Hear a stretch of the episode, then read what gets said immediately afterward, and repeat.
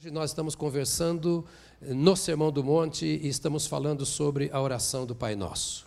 E eu quero ler novamente esta oração do Pai Nosso com você que está em Mateus, no capítulo 6, versos 9 a 13, e eu leio na versão da NVI, nova versão internacional. Diz assim: Vocês orem assim: Pai nosso que está nos céus, santificado seja o teu nome, venha o teu reino, seja feita a tua vontade, assim na terra como no céu. Dá-nos hoje o nosso pão de cada dia. Perdoa as nossas dívidas, assim como perdoamos aos nossos devedores. E não nos deixes cair em tentação mas livra-nos do mal, porque teu é o reino, o poder e a glória para sempre. Amém. O tema da nossa mensagem ao longo desses quatro domingos, eu acho, últimos, é o discípulo de Cristo e o seu relacionamento com Deus. O discípulo de Cristo e o seu relacionamento com Deus. Vamos relembrar rapidinho que Jesus começa o seu ministério fazendo milagres, sinais, prodígios, para chamar a atenção em dois sentidos. O primeiro é que Jesus queria que o povo entendesse que ele estava cumprindo as profecias. E as profecias do Velho Testamento diziam que quando o Messias viesse, ele iria fazer o que nunca ninguém antes havia feito e era o que Jesus estava fazendo, com curas, sinais, maravilhas, prodígios, ressuscitando mortos e etc. Apenas para chamar a atenção das pessoas de que ele era o Cristo. À medida em que as pessoas se chegavam, então ele reuniu os seus discípulos, com ele subiu ao monte, e a certa altura do monte, Jesus assentou-se para falar aos discípulos. E você se lembra que nós dissemos que era costume dos mestres da ocasião, quando eles se sentavam para falar, é porque eles tinham alguma coisa muito importante, talvez um mistério para revelar aos seus seguidores. Ao assentar-se, a Bíblia diz que Jesus abriu a boca, assim, e abrindo a boca começou a falar com eles. Eu disse a vocês que esse abrindo a boca, no original, quer dizer assim, ele falou em alto e bom som. Embora estivesse falando com os discípulos, ele queria que aqueles que estavam por perto também ouvissem o recado, a mensagem que ele estava falando para os discípulos. A multidão é sempre assim. Ela chega onde alguém está falando alguma coisa e ouve um pouquinho e vai embora. Os discípulos são aqueles que param para ouvir o que o mestre tem para dizer. O segredo de Deus para nós está na palavra de Deus. E o que Jesus veio fazer foi revelar a palavra de Deus para formar seguidores. Jesus queria pegar aqueles homens, que eram homens comuns, que estavam impressionados com os feitos de Jesus, e transformar esses homens em seus discípulos. Estamos lembrando que discípulo não é meramente aluno. Aluno é aquele que vai à sala de aula, aprende e depois vai praticar alguma coisa. Discípulo é o aluno que vai à sala de aula com o objetivo específico de aprender para ensinar a outros. E o que Jesus estava fazendo e ainda procura fazer é levantar homens e mulheres, e é por isso que eu e você estamos aqui. Que não sejam meros religiosos, meros frequentadores de igreja, mas que sejam alunos, aprendizes, com o propósito de levar aos outros aquilo que nós experimentamos em Cristo, aquilo que nós aprendemos de Jesus Cristo. As experiências pessoais com Cristo são indispensáveis. São duas coisas que devem andar juntas: o aprendizado, o entendimento do que Jesus falou, o entendimento das Escrituras. e com o aprendizado, as experiências. A coisa mais importante na minha vida não é a experiência de cura, a experiência de resposta de oração. A coisa mais importante na minha vida é o conhecimento que eu tenho da palavra de Deus após eu ter aceitado a Jesus. Porque nem todos temos as mesmas experiências. E muitos não têm uma experiência extraordinária para contar. Alguns têm a única coisa para contar é a experiência de salvação em Cristo. Nunca foram curados de uma enfermidade, nunca foram usados para a cura de um enfermo, nunca passaram por alguma coisa para dizer assim, ah, eu tive. Mas ele tem a profundidade da palavra de Deus no seu coração. E Jesus, quando começa a chamar os seus filhos, ele começa a envolvê-los com a palavra. Por isso, ele abre a boca e começa a ensinar. Porque o ensino de Deus transforma a nossa mente, transforma a nossa alma, transforma a nossa vida. Porque a palavra de Deus é viva e eficaz. Ela é poderosa para transformar o nosso coração. E Jesus então fala com seus discípulos e dá a eles um vislumbre do que está reservado para aqueles que são discípulos de Jesus, que são seguidores de Jesus. E esse vislumbre é representado aqui nas bem-aventuranças deste capítulo 5 de Mateus. No capítulo 5, Jesus mostra o caminho no qual entra aquele que recebe a Jesus como Salvador e Senhor o caminho que entra aquele que aceita o chamado, a convocação para ser um discípulo de Jesus. As bem-aventuranças não são promessas ocas, falsas, são palavras de Jesus. Mas elas também não são para todas as pessoas. E é preciso chamar a atenção aqui, não apenas desse auditório, mas dos que nos acompanham pela internet, que Deus não promete estas bênçãos especiais, as chamadas beatitudes ou bem-aventuranças, para todas as pessoas da terra. Não são todas as pessoas. As bem-aventuranças são prometidas para aqueles que vêm a Jesus. Jesus formou um círculo especial de pessoas. Ele não pregou essa palavra para toda a multidão que estava ali. Era uma palavra dirigida àqueles que pararam para olhar os olhos de Jesus, para emprestar os seus ouvidos às palavras de Jesus, a fim de tomarem a decisão de seguir a Jesus. Homens que ainda não conheciam o Senhor de fato, a não ser de saber e ver que ele tinha feito coisas maravilhosas. Agora param para fazer uma aliança. Jesus fala: se vocês me seguirem, estas bem-aventuranças se cumprirão na sua vida. E chama atenção para esse fato pelo seguinte: não adianta você estar lendo as bem-aventuranças para aqueles que não querem nada com Jesus. A não ser se você está comprometido em dizer: olha, o que você pode ter se você vier para Jesus. Porque Jesus não chamou ninguém para religião alguma. Jesus chamou cada um de nós para Ele. Então não é o fato de eu ser desta ou daquela religião, e nem você que é da Batista e da Batista do povo. Deus não tem compromisso com as nossas estruturas. Deus tem compromisso com pessoas. Jesus morreu por pessoas e não por instituições. Jesus morreu por indivíduos e não por religiões. Jesus morreu por almas e não por credos. Jesus morreu para perdoar o meu pecado, o seu pecado, para restaurar a minha vida, a sua vida e para chamar cada um de nós para uma aliança com Ele. Se a minha denominação tiver aliança com Ele, ótimo, se não, eu tenho a minha aliança com Ele. Se a minha nação fizer aliança com o Senhor, excelente. Se não, eu tenho aliança com o Senhor. E essa tem que ser a sua postura. Então Jesus agora começa a falar dessas bem-aventuranças, mais ou menos assim, é como mostrar a balinha para a criança. É assim, quando a criança está meio chorando, ou você quer conquistar a criança, vai um pirulito e fala aqui: ó, que você pode ter se você se aproximar de mim. Então Jesus mostra o futuro. As bem-aventuranças estão mostrando a, a, a decisão de Deus quanto ao nosso futuro se passarmos a seguir a Jesus.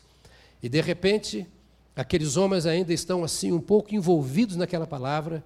Jesus termina de falar as bem-aventuranças e diz para eles assim: Pois bem, Vocês são o sal da terra, vocês são a luz do mundo. Você já ouviu isso na Bíblia? Já ouviu dizer isso? É para você. Diga: Eu sou o sal da terra. Eu sou a luz do mundo. Jesus está dizendo logo depois das bem-aventuranças. E eu acho que eles ficaram como eu e você ficaríamos. Como? Eu sou sal da terra. Como? Eu sou luz do mundo. Eu não experimentei nada disso que Jesus falou, não sou manso como ele falou, não sou humilde como ele falou, e etc. E como é que ele fala que eu já sou a luz do mundo? Jesus estava preparando o terreno para que a vida deles fosse construída. Obrigado, querido. Uma semana inteira falando, ontem eu preguei aqui de manhã, hoje já preguei às oito, e a goela está reclamando. Então Jesus se volta para aqueles homens e resolve tocar no ponto sensível do coração. A palavra de Deus só chega ao nosso íntimo quando ele mexe na nossa fraqueza. Enquanto ele não tocar nos nossos pontos fracos, nós não entendemos a palavra do Senhor. Enquanto eles estavam admirados, espantados e curiosos com o fato de ele ter dito para eles que eles eram a luz do mundo e eles não tinham percebido ainda, que eles eram o sal da terra e talvez, puxa vida, vai acontecer uma coisa extraordinária conosco, Jesus falou: agora eu vou pegar vocês. E nos versos seguintes, por exemplo, no verso 20 do capítulo 5, ele diz assim: Porque vos digo que, se a vossa justiça não exceder a dos escribas e fariseus, de modo nenhum entrareis no reino dos céus. Ora, nós somos o sal da terra, nós somos a luz do mundo. Mas como é que ele fala agora que se a nossa justiça não exceder a dos escribas e fariseus, de modo algum nós entraremos no reino de Deus? Eles sabiam como era a justiça dos escribas e fariseus. Os fariseus eram os mais dedicados à vida religiosa de Israel. Entre eles estavam os principais sacerdotes. Eles eram os mestres da lei. Ninguém interpretava melhor o Velho Testamento do que os fariseus. Eles tinham uma roupa especial, eram destacados, eram procurados sempre que alguém tinha uma dúvida com relação à lei. Eles procuravam andar de acordo com o que eles descobriam da melhor forma possível. Além de tudo o que tem na Bíblia, que tinha no Velho Testamento, eles ainda criaram mais leis para quererem ser mais separados, mais santos, mais puros, mais sábios. Então, o povo de Israel, a nação de Israel, considerava os fariseus os homens santos, os consagrados ao ministério. Eles eram os grandes líderes da vida espiritual do povo de Israel. Agora, Jesus olha para aqueles discípulos, pescadores, o outro era visto como até um malfeitor, porque era um publicano. O outro era um guerrilheiro. E Jesus chama aqueles homens e diz assim: Olha, vocês, vocês são sal da terra, luz do mundo. E, mas agora vocês, eu, eu tenho que ser, a minha justiça, se não for maior do que a daqueles homens, eu não vou entrar no reino dos céus. Então eu acho que não tem um lugar para mim no céu. Porque a minha justiça não é melhor do que isso. E cada um foi se é, deparando com a sua própria fraqueza com a sua falta de retidão, com a sua falta de honestidade. No verso 22 ele diz: Qualquer que sem motivo se encolerizar contra seu irmão será réu de juízo, e qualquer que disser a seu irmão raca será réu do sinédrio, e qualquer que lhe disser louco será réu do fogo do inferno. Você já chamou alguém de louco? Você está louco? Ô louco sou, isso em São Paulo. Só em São Paulo fala assim: Ô louco sou. Réu do inferno. Mas nós não somos sal da terra, não somos luz do mundo. Agora, se nós falarmos isso, já falamos tanto isso. Jesus está mexendo no ponto fraco de cada ser humano. Porque nós só sentimos necessidade de cura quando sentimos dor. Nós só procuramos ajuda quando nos sentimos frágeis. Nós só queremos socorro quando nos encontramos perdidos, sem saber o que fazer. E ninguém vem ao Senhor Jesus se não for convencido da sua fraqueza, da sua fragilidade diante de Deus, do pecado que corrói por dentro. Ninguém vem para o Senhor Jesus satisfeito consigo mesmo, feliz com a vida. Se eu não reconheço o meu pecado, eu não tenho por que correr para Jesus. Porque Jesus veio buscar e salvar somente o que se havia perdido.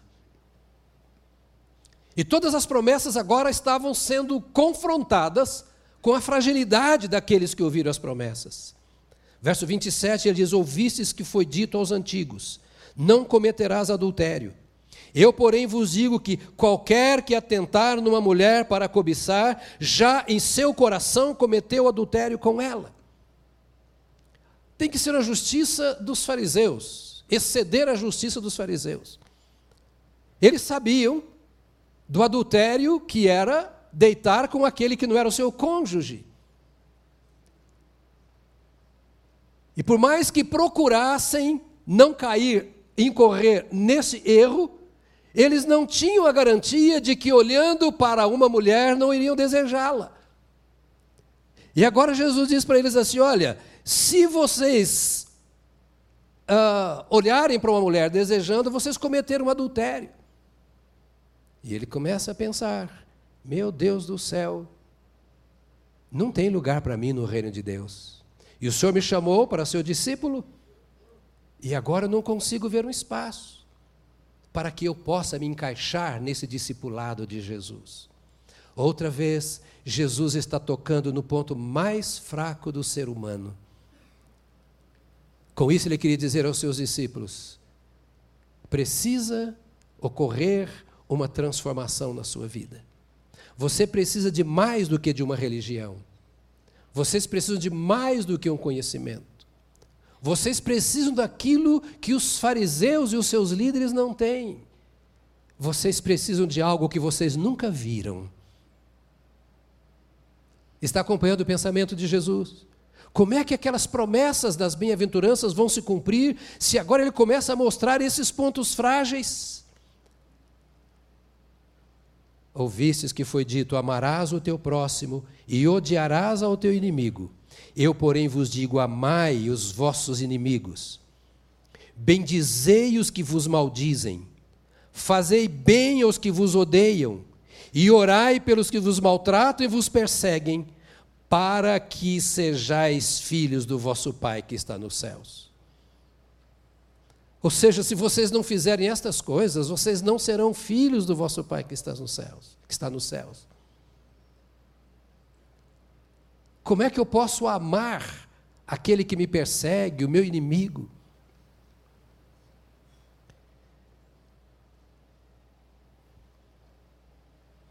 Você está nesse silêncio que eu estou ouvindo o som do ar condicionado. Porque talvez você e eu estejamos exatamente como aqueles discípulos. Será que há esperança para mim? Como é então que eu vou servir ao Senhor? Se trago algumas, se não todas, ou mais que todas estas marcas que me impedem de experimentar o governo, o reino de Deus. Onde estão as promessas que o Senhor fez nas bem-aventuranças? Como é que elas podem se cumprir na minha vida?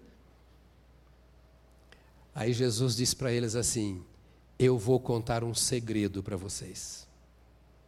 Agora no capítulo 6. Estas promessas, estas bem-aventuranças, estão todas à disposição de vocês.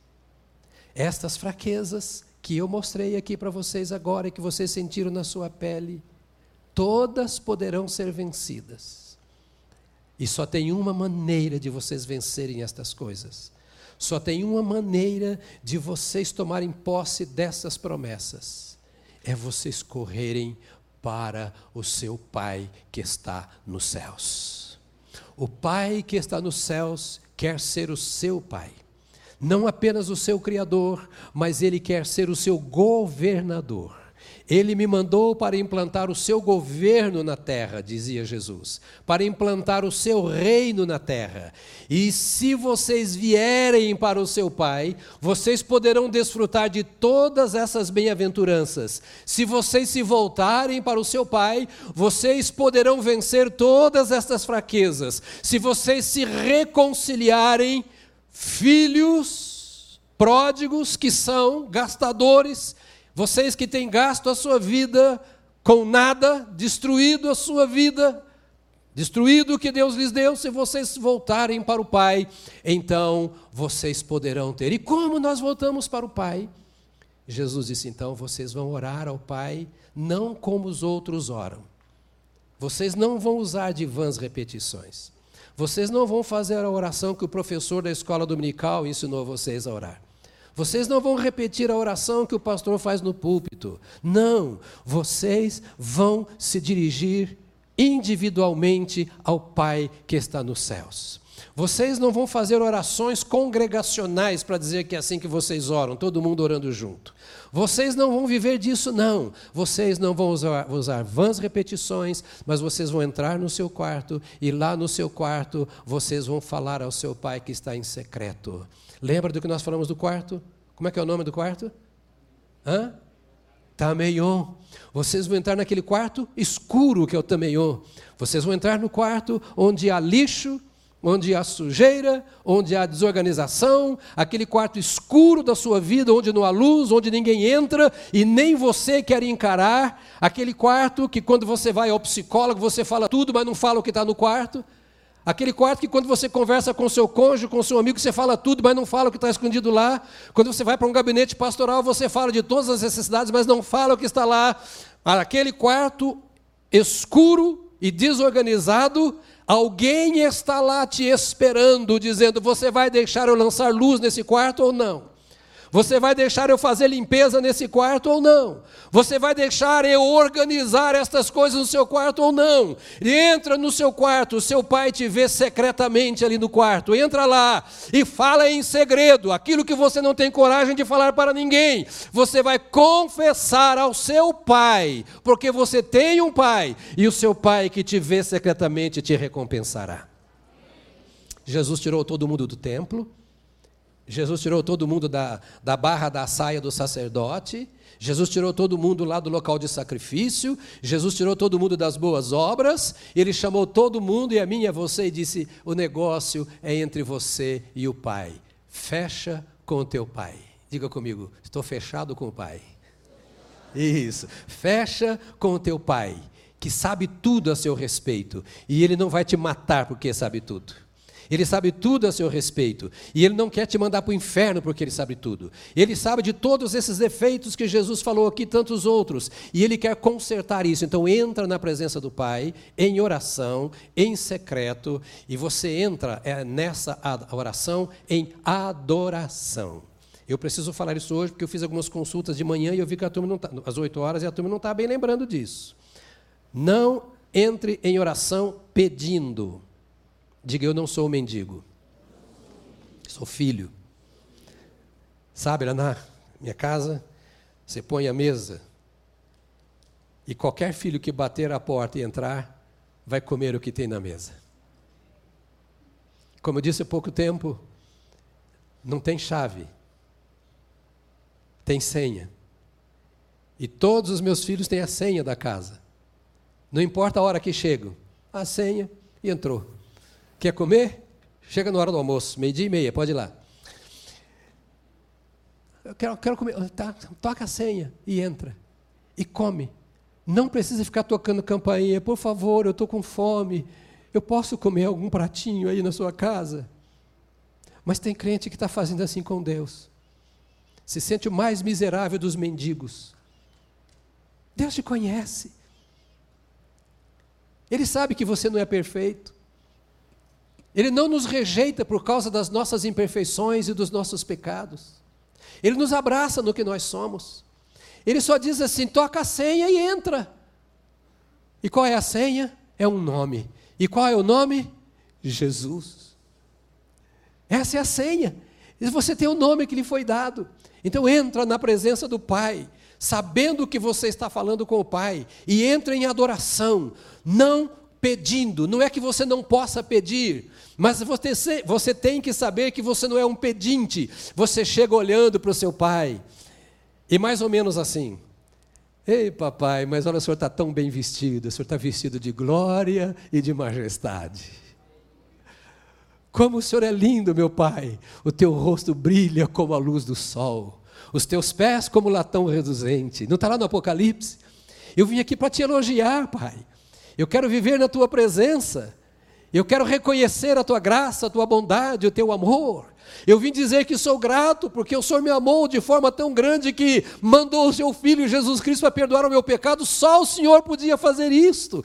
Eu vim aqui para esse tempo de devoção, de culto, de entrega, de consagração, de relacionamento para dizer que eu reconheço que a tua bondade e o teu amor me tornaram filhos teus por meio de Jesus Cristo, meu Senhor. A oração não é, em primeiro lugar, uma guerra, embora haja oração de guerra.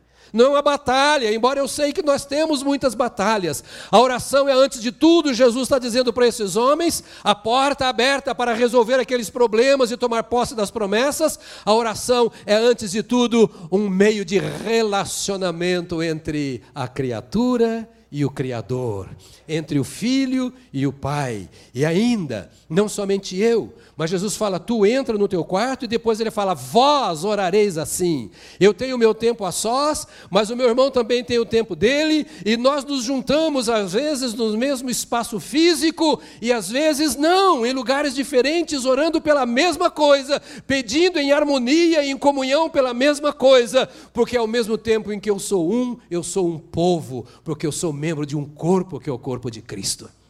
E orareis assim.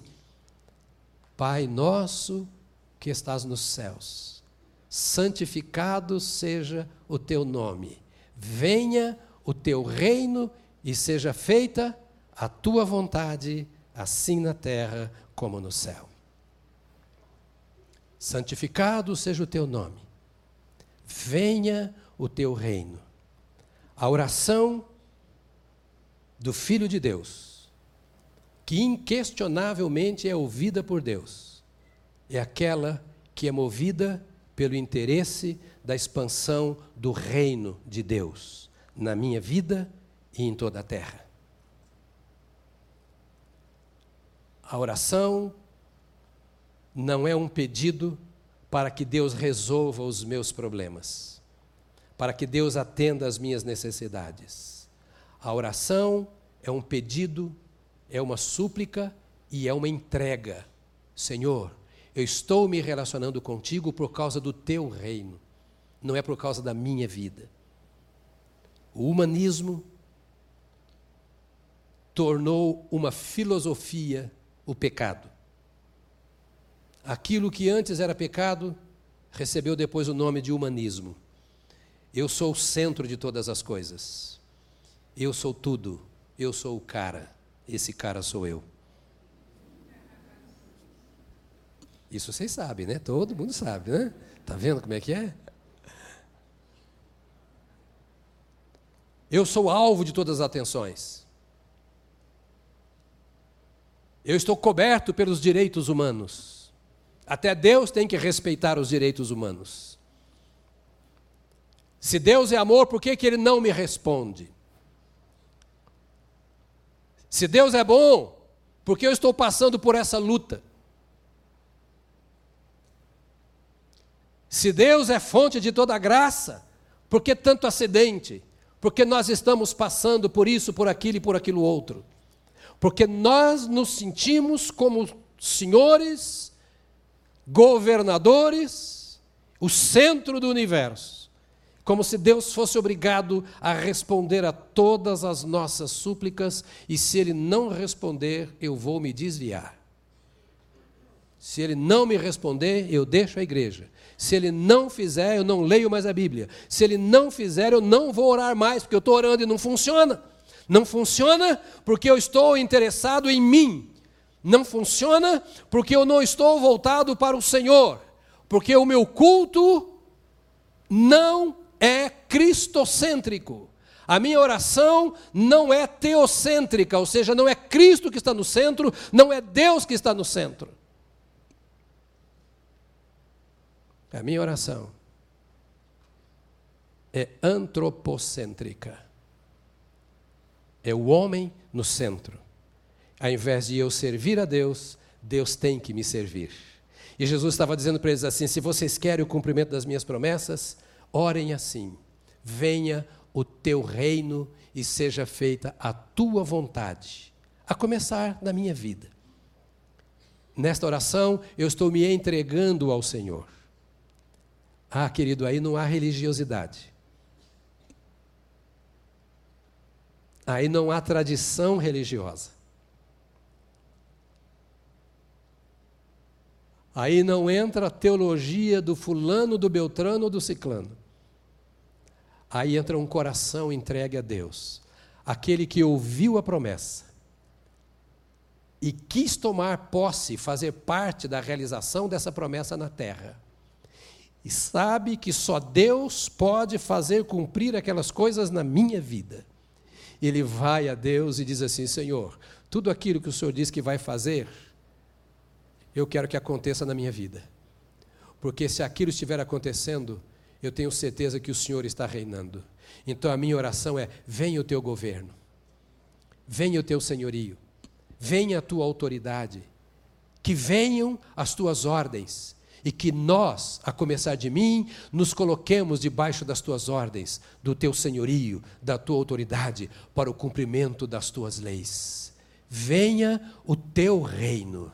A oração é para permitir que Deus governe a nossa vida. Se estivermos doentes e Ele não nos curar, Ele continua governando. Se estivermos doentes e Ele nos curar, Ele continua governando. Se estivermos doentes e morrermos, Ele continua governando. E a nossa vida, inclusive depois da morte. Querido, esse é o tipo de discípulo de Cristo que não tem medo de morrer. Porque a questão não é Deus resolver meus problemas, a questão não é Deus me curar. A questão é Ele ser o centro da minha existência. Porque vivo ou morto, eu estarei no reino de Deus. Vivo, Ele estará governando a minha vida pela Sua palavra, pelo meu relacionamento com Ele. Ele estará me santificando, Ele estará mudando as estruturas da minha vida, adequando a minha forma de ser à vida dele. E morto, eu já não terei mais problema, porque lá não há dor, não há morte, não há pecado, não há tentação, não há provação. Quando eu fechar os meus olhos definitivamente, eu estarei 100% sem nenhuma amarra entregue ao meu Senhor e ao meu Salvador. É por isso que nós não precisamos temer a morte. É por isso que nós não precisamos morrer de medo da morte. Mas nós podemos nos entregar ao Senhor e dizer: é este o teu reino aqui na terra. Enquanto eu estou em carne, o Senhor governa a minha vida. E quando eu, vou usar uma expressão que não é espiritualista, desencarnar. Mas é desencarnar mesmo, a alma saiu da carne, o corpo saiu da carne. Quando eu sair daqui e for para a eternidade, irmão, eu não sei quando eu vou morrer. Não sei se meu corpo vai ser velado aqui ou aonde, mas não ore por mim depois que eu morrer, que eu vou estar numa boa, tá? Não se preocupe comigo, não tenha a menor preocupação. Você já aceitou a Jesus? Já entregou a Jesus também a sua vida? Então também não se preocupe, você está numa boa, está só esperando a hora de subir, porque o Senhor está governando a sua vida. Pastor, e os meus pecadinhos? Cria vergonha, vai arrumando a vida. vai arrumando a vida. O que Jesus quer é santificar você. Você está mais preocupado com os seus pecadinhos do que com Jesus? Mais preocupado com a sua fraqueza do que com o poder de Deus? querendo resolver mais o seu problema de enfermidade física do que da enfermidade espiritual e moral, muda o, o, o disco. Começa a se voltar para o Senhor e dizer: Senhor, se o Senhor curar o meu corpo, eu vou dar mil glórias a Deus e dar cambalhota no púlpito também, se deixarem. Mas se o Senhor não curar o meu problema físico, ir perdoando e me purificando dos meus pecados, eu vou pular diante do teu trono, dizendo: Glória para sempre ao Cordeiro de Deus, glória para sempre ao Cordeiro de Deus, que tira o pecado do mundo, que tira o pecado do mundo. E à medida em que teu reino vai dominando a minha vida, o pecado vai sendo dissipado e essas mazelas citadas nos versos anteriores vão sendo vencidas. Porque nós não somos perfeitos, mas entramos no caminho do aperfeiçoamento em Cristo Jesus, nosso Senhor. A oração então é: eu estou falando com o meu Pai e não com o Deus que está nos céus e que governa a terra. Ele faz tudo isso, mas Ele é meu Pai. Mais importante que tudo isso, Ele é meu Pai, governando toda a terra, e quando a terra acabar, e nós vamos chegar, nós na origem e, e vamos para o destino, e quando chegar no destino, sem terra nenhuma, Ele continuará sendo então o nosso Deus. Seja feita a tua vontade, assim na terra como no céu. Comentando isso aqui, eu vou para a nossa conclusão. Seja feita a tua vontade. Põe a mão no seu peito e diga isso para o Senhor de coração: seja feita a tua vontade, assim na terra como no céu. Esta é a oração. É sincera a sua oração. Esses apóstolos fizeram essa oração. Ela fez parte da oração do corpo apostólico. Menos o apóstolo João, que escreveu o Apocalipse, todos os outros morreram por causa do Evangelho. E eles oraram: seja feita a tua vontade. O que eu quero dizer quando eu oro, seja feita a tua vontade? Senhor, seja feita a tua vontade, desde que ela seja boa para mim, tá bom? Desde que eu tenha o emprego que eu quero, o cônjuge que eu quero, a família que eu quero, o dinheiro que eu quero e preciso. Isso seja feita a minha vontade. Seja feita a tua vontade significa eu abro mão da minha vontade em favor da tua. É por isso que quando eu sou atraído pelo pecado e tenho desejo de pecar, eu não vou por esse caminho, porque ele é contrário à vontade de Deus. Eu estou orando, seja feita a tua vontade, não a minha, porque a minha vontade está maculada pelo pecado. É a luta da carne contra o espírito, do espírito contra a carne. Oh, quantas vezes eu vou em velório e até em casamento e vejo o pessoal fazendo a oração do Pai Nosso e daqui a pouco daquelas mesmas pessoas estou ouvindo um piadão daquele que Deus não quer ouvir. Faz a oração do Pai Nosso e está dando tombo neste e naquele. Faz a oração do Pai Nosso para tentar se cobrir, para fechar o corpo. É zombar de Deus. Você está fazendo uma coisa que Deus não ensinou.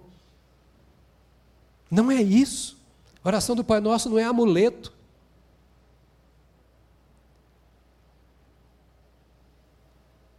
É uma entrega. É o filho se entregando ao Pai. Seja feita a tua vontade. E essa parte termina assim: assim na terra como no céu.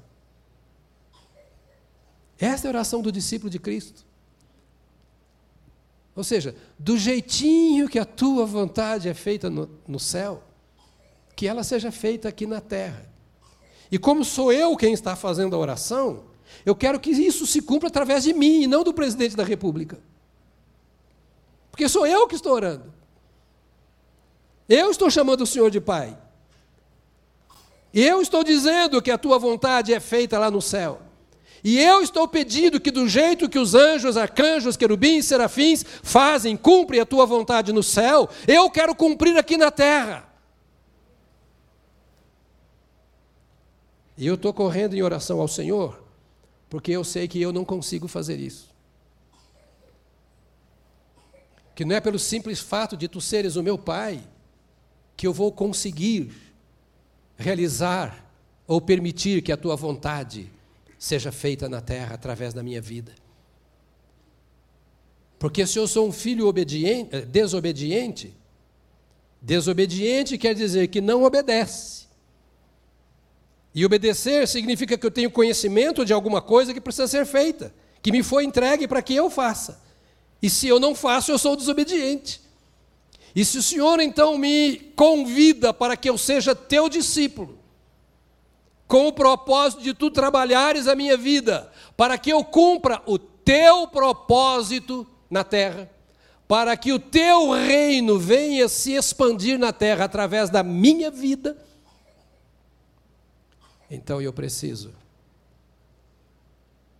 que aquilo que acontece no céu aconteça na minha vida. Vou fechar aqui, mas preste atenção. Preste atenção, a possibilidade que Deus colocou em nossas mãos e que nós não percebemos essa riqueza, para que o que acontece no céu, por meio dos seres celestiais, aconteça na terra pela minha vida. Quando Adão foi plantado no Éden, era para isso, para que a vontade de Deus feita no céu através do Adão e dos seus descendentes, fosse feita na terra. Adão pisou na bola, pecou, afastou-se de Deus. Eu e você trazemos aquela marca, mas veio o segundo Adão, que a Bíblia chama de segundo Adão, Jesus Cristo, o Filho de Deus que se fez homem, para restaurar a nossa vida a fim de que aquilo que não foi possível por meio de Adão seja possível por meio de Jesus Cristo. Esta oração só pode ser cumprida por meio de Jesus, porque esta é a oração de Jesus. Esta é a oração que Jesus fazia ao Pai. Jesus também orou ao Pai: Não me deixes cair em tentação. Porque a Bíblia diz que ele foi tentado em todas as coisas, como eu e você fomos, somos tentados.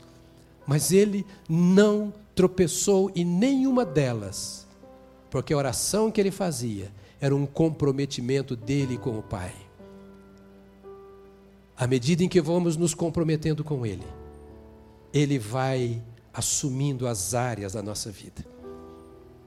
Me permita, por favor, e me entenda a insistência porque nós sempre temos pessoas que não vieram numa ou outra reunião e é preciso lembrar disso. Um compromisso com a minha igreja não é igual a um compromisso com Deus. O meu compromisso com você não é igual ao compromisso com Deus. Eu posso estar comprometido com a igreja, com você, com a estrutura, mas não estar comprometido com Deus. E esta oração era a oração que Jesus fazia ao Pai, porque ele veio trazer o reino dos céus à terra. Jesus veio implantar aquele reino que foi roubado por Satanás, das mãos de Adão. E Jesus veio agora refazer o homem, uma nova criatura, para que o plano eterno, e se é eterno é desde antes de Adão, o plano eterno de Deus aconteça na face da terra. E Jesus trouxe você aqui nesta manhã e tem nos feito conhecer a Sua palavra e experimentar do seu doce Espírito para que nós demos a Ele o direito de governar a nossa vida, para que Ele, governando a nossa vida, através de nós, o governo de Deus seja conhecido entre os homens e mais homens conheçam a Deus. Através de nós, mais pessoas experimentem o poder do reino e este reino dos céus vá se estendendo até que cubra a terra. Há uma profecia no Velho Testamento que diz que assim como as águas cobrem o mar. Este amor de Deus cobrirá toda a face da terra. E Deus te chama, meu amado irmão, e chama a mim, para um tempo e uma postura de reconciliação com Ele. A oração do Pai Nosso é esta oração de reconciliação. Pai, eu estou abrindo a porta do meu coração para que tu me fales no íntimo, em segredo, o que está desorganizado e que te desagrada, porque eu quero que a tua vontade seja feita em minha vida, porque a minha é maculada, é limitada. Você quer isso?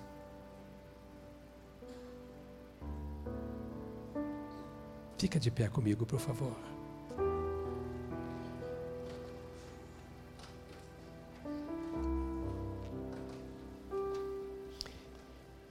Eu queria pedir que você fechasse os seus olhos. e que você orasse a Deus no seu canto agora, com toda honestidade, porque Deus só ouve o coração contrito e quebrantado, ou seja, o coração honesto. E queria que você dissesse, Senhor, lança luz onde ela é necessária em minha vida.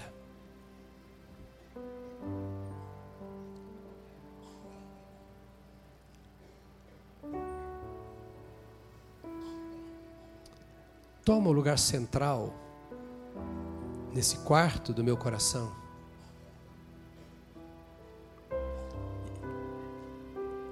Fala com o Senhor nesta hora, ó oh, Espírito Santo, me ajuda a perceber a riqueza do meu chamado.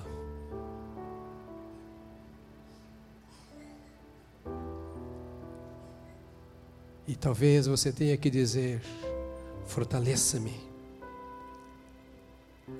para que eu vire as costas para aquelas coisinhas consideradas coisinhas que têm minado o teu poder e o fluir da tua vida em meu coração. Na linguagem de cantares de Salomão, as raposinhas que têm destruído a vinha. Peça ao Senhor que revele isso a você. Pode ser na sua forma de culto, pode ser no seu temperamento, pode ser nos seus negócios, no jeito de você se relacionar, pode ser na maneira de você interpretar a palavra, pode ser no seu espírito de religiosidade, pode ser em pecados estranhos. Deus conhece a sua origem. E Ele foi te buscar lá. Ele não fez de conta que não sabia quem você era. Não exatamente por saber quem eu e você éramos que ele veio nos buscar. E ele não veio te buscar para uma outra coisa a não ser para ter o direito de governar a sua vida. E por isso ele te chama de filho. E por isso ele quer você em casa, assentado com ele à mesa, desfrutando da companhia e ouvindo a voz do seu Criador. Ó oh, querido, por favor, em nome de Jesus, deixe o Espírito Santo mexer no seu coração nesta manhã. Essa palavra frutificar. Não seja morno, indiferente ao que Deus quer fazer em sua vida.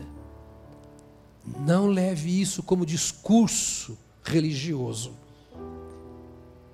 É um negócio, é um acordo entre Deus e você. E Ele pagou tudo o que tinha que ser pago, para que eu e você tenhamos o privilégio de ter essa vida que Ele preparou. Ele nos amou tanto,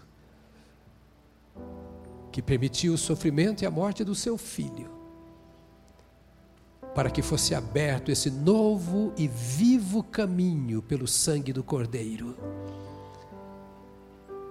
E levados por esse que morreu por nós, à presença do Pai, podemos desfrutar da Sua graça e da Sua glória.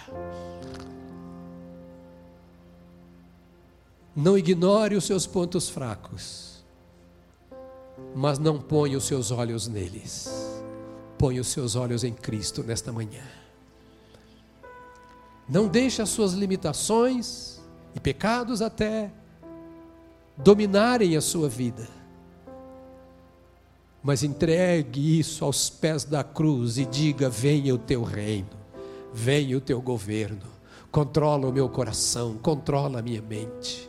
Não me deixes cair em tentação, pois teu é o reino, teu é o poder, tua é a glória, e é este reino, é este poder, e é esta glória que são teus que tu me deste quando deste o teu filho Jesus Cristo. E essa é a minha herança, a tua vida, o poder do Senhor, a glória, a santidade, a riqueza, a fama, o bom nome do Senhor é o que cobre a minha vida e que desfaz o poder e a força do pecado em meu coração.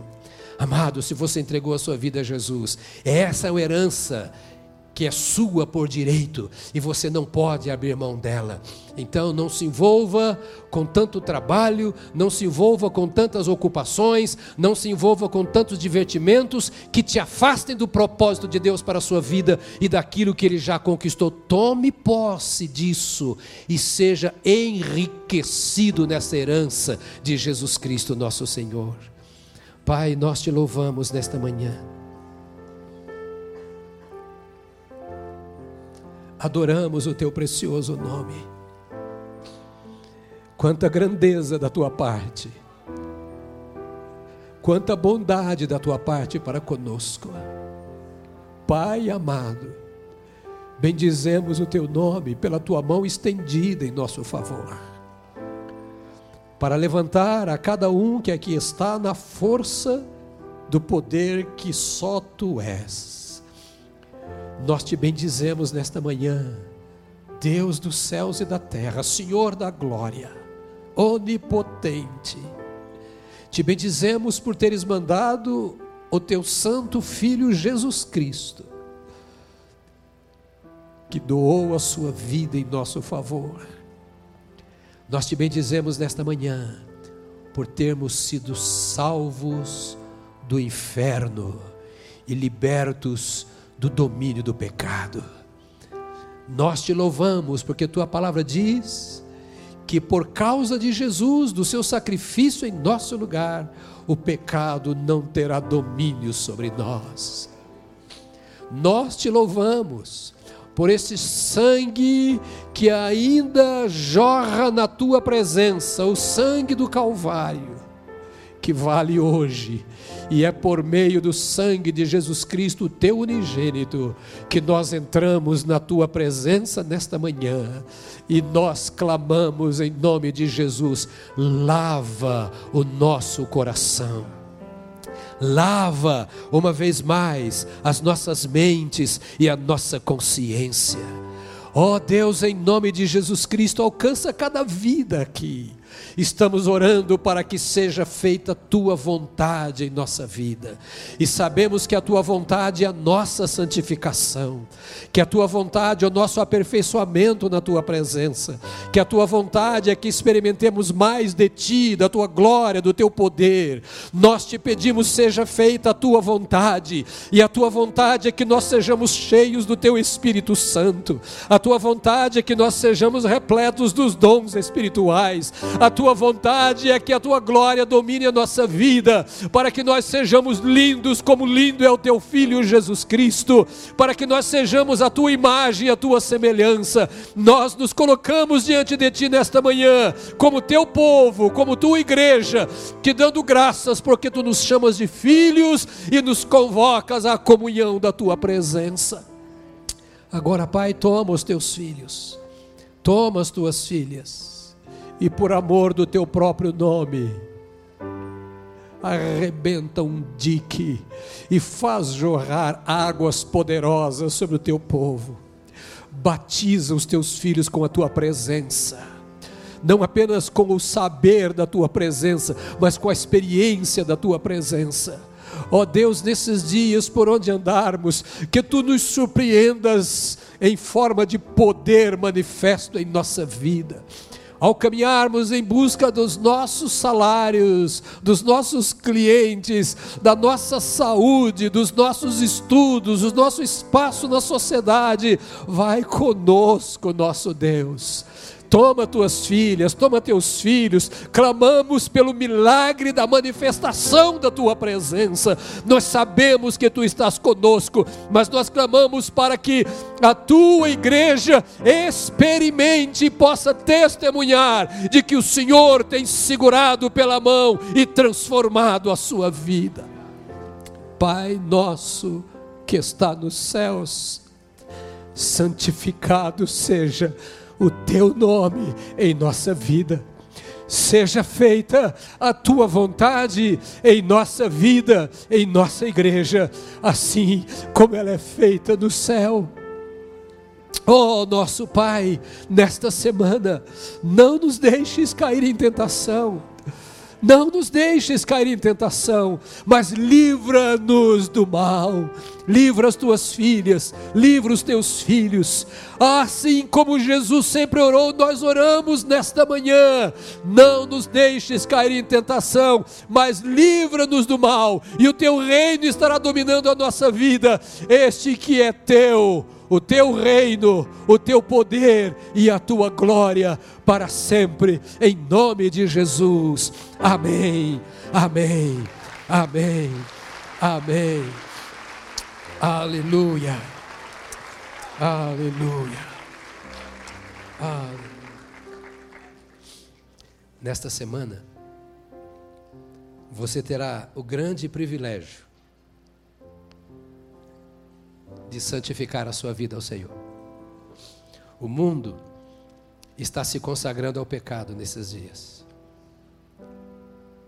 Quem sabe, na mesma proporção,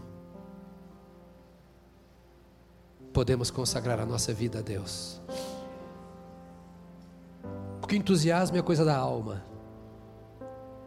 Quem sabe nós podemos direcionar a nossa alma entusiasticamente em direção à cruz.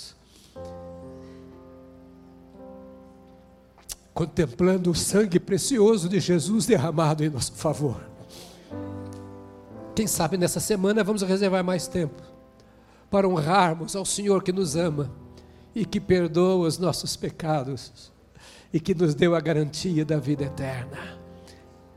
Será que esse Senhor que fez isso tudo por nós merece que separemos a nossa vida de forma especial para servi-lo nesses dias? Levemos a sério a nossa caminhada com Deus. Lembrando que esse é um negócio entre cada um de nós e Ele. Negócio, porque foi o que ele disse para Maria. Lembra quando ele ficou perdido no templo? Maria andou com a família, pensando que estivesse lá, e de repente viu que ele estava desaparecido. Ela voltou, encontrou com ele no templo, discutindo com os mestres da lei. Ela disse: Filho, o que você faz com a gente? Ele olhou para ela e disse assim: Tu não sabes que eu preciso cuidar dos negócios do meu pai? Teu pai tem negócios e você faz parte deles, você é herdeiro. Teu pai tem uma causa na terra e a causa do pai é a tua causa como filho. Deixa o seu coração se apaixonar pelo seu pai e pelos negócios do seu pai. Afaste-se daquilo que traz prejuízo ao capital do seu pai. E exerça seu dom, seu talento, o ar que você respira, o negócio que você tem, a família que você tem, o ministério que você tem.